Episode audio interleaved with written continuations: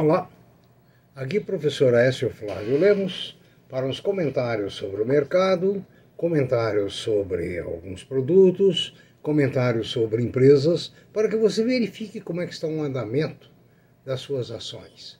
Assim como para discutir as ações que são melhores, as que estão piores, as que estão têm mais possibilidade de crescimento, setor, essa coisa toda. Enfim, não se uh, sugere aqui a compra de nada. Sugere-se sim o estudo, a análise constante dos fatos econômicos nacionais e internacionais que afetam o mercado de capitais. Por favor, dê o seu like neste vídeo, inscreva-se também, porque a nossa única remuneração é, de fato, a sua participação. Nós não temos patrocinador. Anuncia-se o primeiro carro elétrico brasileiro. Uh, dizem que será acessível ao mercado. É, isso é uma coisa estranha, né?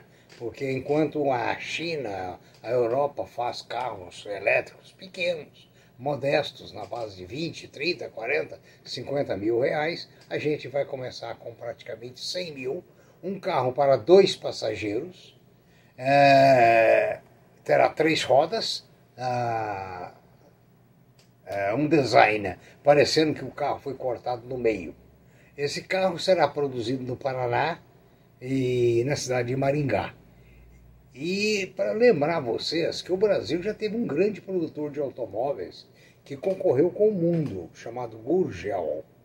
O Gurgel fez o Jeep, Gurgel fez os carros Gurgels, e eram carros para competir com qualquer outro carro. Mas, mas, mas o Gurgel foi massacrado pelas multinacionais e na ausência de apoio do governo brasileiro, principalmente na mudez dos nossos queridos e amados políticos. Então, essa é mais uma tentativa de se produzir um, carro é, dito é, brasileiro, né, econômico, não sei, né, e barato, é, segundo diz aí a revista para mim é muito caro. Vamos fazer um pequeno tour pelo mundo, começando pelas bolsas asiáticas. O índice Nikkei fechou ontem em queda de 0,44%, Hang Seng queda de 0,13%, S&P ASX 200 2,49% de queda. Já a Nifty 50 teve uma alta de 0,75% e o IDX Composite 0,50%, tendência de baixa na Ásia. Os mercados europeus, tendência de alta. O DAX fechou em 1,90%, o CAC 40 1,87%, IBEX 35 2,11%, o Eurostox 50 2,03% de alta, o FTSE no Reino Unido 1,63% e Itália 1,75%. Já em Nova York, tendência de queda. Dow Jones fechou ontem com queda de 0,19%, S&P 500 1,22% de queda, Nasdaq 3, perdão, 2,28% e o New York Stock Exchange Composite 0,45%. O dólar ontem fechou a 5,48 para compra, 5,48 para venda. No momento está sendo negociado a 5,44 com uma pequena queda de 0,79%. Passando então para o euro, fechou ontem a 6,15 tanto para compra quanto para venda. No momento está sendo negociado a 6,14, uma pequena queda de 0,05 ou 0,6% que atualizou agora. Já o petróleo do tipo Brent fechou ontem em 87,18. Tendência de alta no momento está sendo negociado a 87,51, com uma alta de 0,38%. O ouro fechou ontem a 1852,50, está numa tendência de baixa, no momento está sendo negociado a 1844 com 40 centavos, com uma queda de 0,43%. A prata fechou ontem em 23.896. Tendência de alta a prata, no momento sendo negociada a 23.919, com uma alta de 0,07%. As commodities, todas com tendência de alta, com exceção do trigo, que está com uma pequena queda de 0,04%. Futuro dos metais, nós vemos aqui uma tendência de alta em todos os metais, exceto chumbo, estanho e ouro. Os demais metais estão com tendência de alta.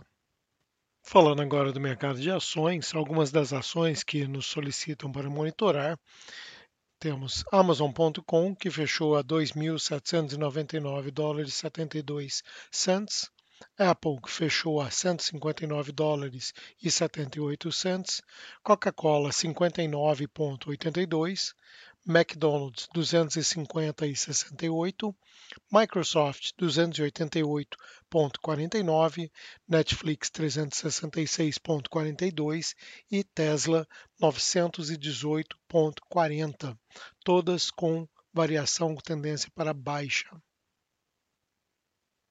O destaque da, da, nesta semana foi o Banco do Brasil anunciar que distribuirá 40% do lucro em, a título de proventos, quer seja como juros de capital próprio, quer seja como dividendos.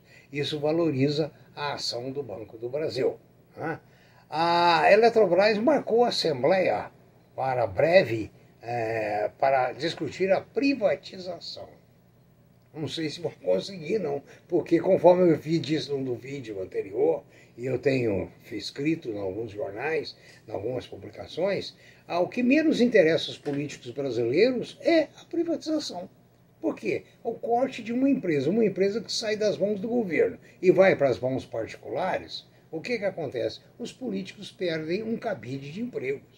Né? E, para não dizer eventualmente outras coisas porque em matéria de políticos, nós sabemos que o Brasil está muito mal. Né? Pelo menos políticos que amem a pátria amada. A Notre Dame Intermédica associou-se com a Rap Vida.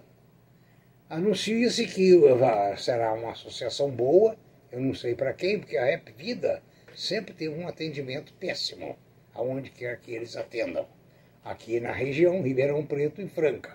Agora, não sei o que, não conheço a Notre Dame Intermédica, mas ah, vão juntar as duas.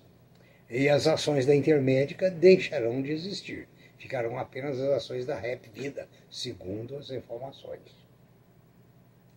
O, os, os, bancos uh, Credit, Credit Suisse, o Banco Credit Suisse, sugeriu a compra de ações de bancos brasileiros acham que eles estão com múltiplos atraentes na expressão deles. Eu não estou dizendo para você comprar. Então eles citam o Itaú, Banco do Brasil, e o Bradesco como bancos que prometem dar muito dividendo no próximo ano, dar alegria no próximo ano. Né? A Cenepar, a equipe, foi, recebeu a visita da equipe de analistas do Morgan Stanley, é, que manteve a, a categoria de overweight, ou seja, baixou, achou que é o preço-alvo de 30 anterior deveria ser reduzido para 26. Tem, tem trabalhado na casa de 18, qualquer coisa assim. A Sequoia cortou o preço-alvo das suas ações, o BTG, aliás, cortou o preço-alvo das ações da Sequoia, a Companhia de Logística e Transportes, de 28, de 38 para 23. Pô, que queda, hein? Ai, meu Deus. Espero que suas ações da Sequoia façam uma pequena parte da sua carteira. A CVC ah, informou que em dezembro teve altas confirmadas, aumentando a possibilidade de aumento no faturamento de turismo, mas sente agora uma desaceleração com o, vírus, é, o Omicron. O BTG Pactual avalia que a Helbor HBOR3 apresentou recursos operacionais, resultados operacionais muito fracos no quarto trimestre de 21, né? vindo bem abaixo das suas projeções. A Gafisa, as ações estão subindo, estão reagindo bem. Né? A Gafisa informou que atingiu 1,6 bilhões o valor de vendas, de lançamentos, aliás. Tá? A instituição financeira está sugerindo um preço para ela ah, de R$ 5,50. No momento ela está operando abaixo de 2. A Netflix teve um setback muito grande nos Estados Unidos, que caiu a, a, a expectativa de crescimento. Veja bem, não caiu o faturamento, caiu a expectativa de crescimento. Né? Ah, eles tinham uma meta de 8,5 milhões de assinantes e só conseguiram 8,28 milhões. Eu acho que não devia cair, caíram. Caíram nessa semana 24% e já haviam caído 15% na semana anterior. Eu acho um pouco desproporcional. A Renner, as ações da Renner estão com pequena alta diante da possibilidade da recompra de 1,82% das ações em circulação. Isso é muito bom porque diminui um pouco a liquidez da ação. Tem hora que é bom diminuir a liquidez, tem hora que é bom aumentar essa liquidez, dependendo do papel e da oportunidade. A CCR, administradora de rodovias, assinou um contrato de concessão do aeroporto de Pampulha. Esse pode reforçar bem o valor das suas ações. Tá? O, o Bank of America espera esse ano uma forte atuação das empresas ligadas ao setor de açúcar e etanol. Raizen, é, tem diversas empresas, agora me falha a memória. Né? A JBS pode perder um frigorífico ah, que ela investiu, ah, assumindo um passivo na ocasião da Friboi. A Friboi fez esse frigorífico para 500 cabeças diárias e aplicou mais de 70 milhões. A JBS, quando assumiu essa empresa em dificuldade, se comprometeu a abater 500 cabeças de gado por dia, gerando uh, eh, 300 empregos diretos no município de Brasnorte, no Mato Grosso. E ela não conseguiu esse abate. Em consequência, o Ministério Público está pedindo a devolução do patrimônio e, a, e a, provavelmente uma multa grande por parte da JBS. A Rome, a indústria Rome, comunicou ao mercado que aprovou o pagamento de juros sobre o capital próprio. Vai ser 1,14 por ação. Ah, ela ganhou, ela relucrou agora, no último trimestre, 85,8 milhões, 85,8 milhões de reais. Ah, e ela, ela teve, em consequência, uma alta de 137% em relação ao trimestre anterior. Essa é uma boa indústria, realmente muito boa. Né? A Via, a Magalu e os varejistas em geral decolaram essa semana, mas as previsões não são muito otimistas para o setor ah, de varejo. A Vale, a Morgan Stanley, estima que o quarto trimestre do, do ano passado, cujo resultado deve vir agora em fevereiro, é, deve ter sido muito bom e elevou o preço da mineradora para em torno, para se não me engano, 100 ou 110 reais. Aqui nesse artigo não fala. O sólido como tijolo, segundo o comentarista, foi os resultados da JHSF3. JHSF3. E a direcional construtora. Ambas tiveram resultados muito bons. A JHSF3, principalmente o resultado foi no setor hoteleiro e no setor de shopping centers.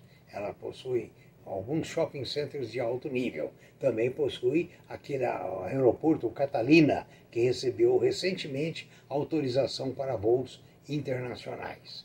Tá? Essa empresa promete realmente é, crescer muito mais.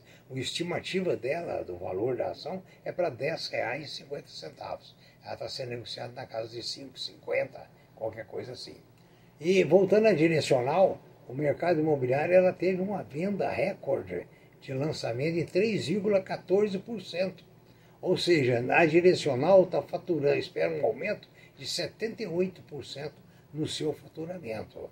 Isso é logicamente muito bom e vem de encontro com aquilo que eu comentei no vídeo anterior, que todo mundo dizia que a, a, a, todo mundo estava dizendo que o setor de construção estava em crise e nós comentamos que eu comprei, eu acreditei no artigo e vi depois o resultado das empresas não era o que se falava.